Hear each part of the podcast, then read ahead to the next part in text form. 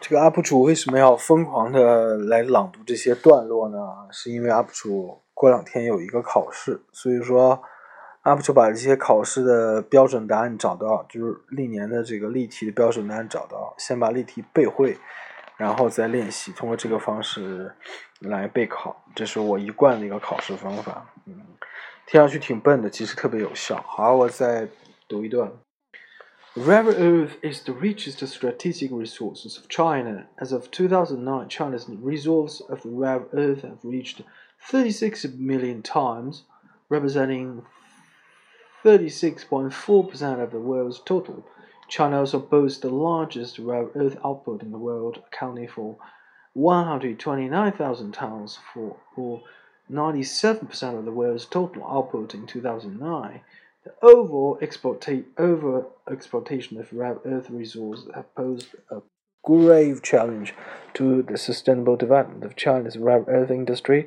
In the response to the problem in the exploitation of rare earth resources, the Chinese government has intensified the policy control in the recent years, implementing a mandatory production export quota system.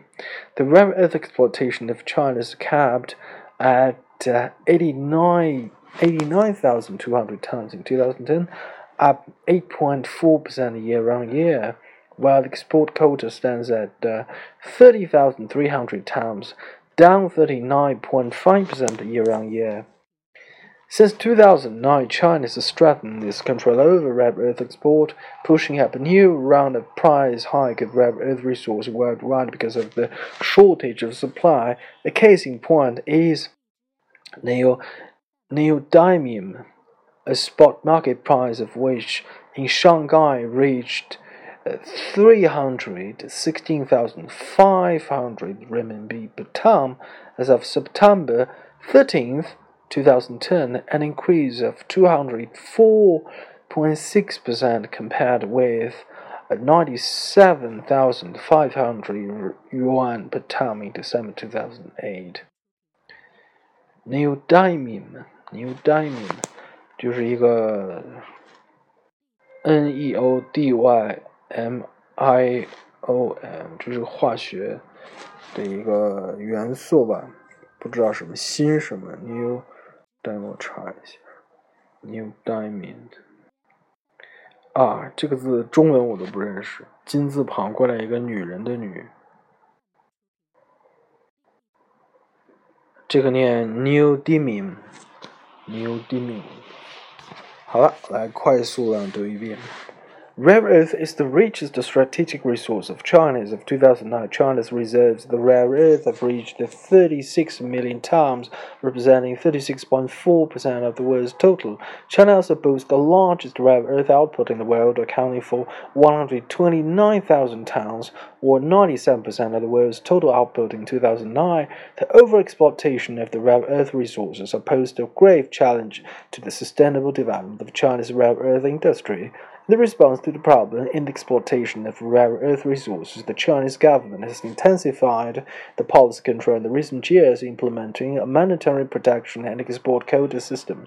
The rare earth exploitation of China is capped at 89,200 tons in 2010, up 8.4% year on year, while export quota stands at 30,300 tons, down 39.5% year on year. Since 2009, China has strengthened its control over rare earth export, pushing up a new round of price hike of rare earth resource worldwide because of the shortage of supply. A case in point is neodymium a spot market price of which in Shanghai reached 360,500 yuan per ton as of September 13th, 2010, an increase of uh, 224.6% compared with 97,500 yuan per ton in December 2008.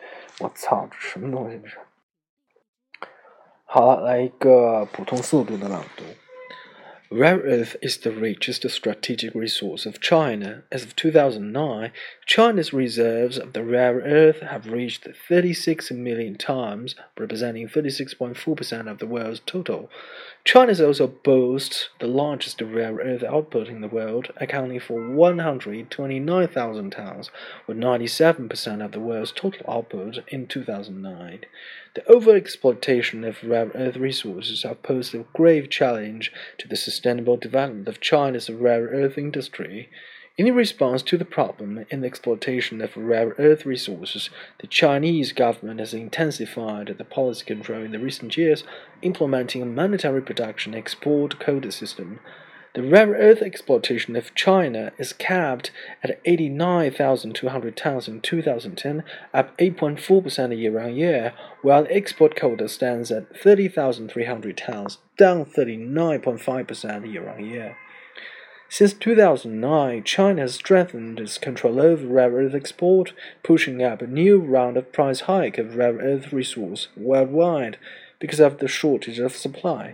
A case in point is the neodymium, the spot market price of which in Shanghai reached 360,500 yuan per ton as of September 13, 2010, an increase of 224.6% compared with 97,500 yuan per ton in December 2008.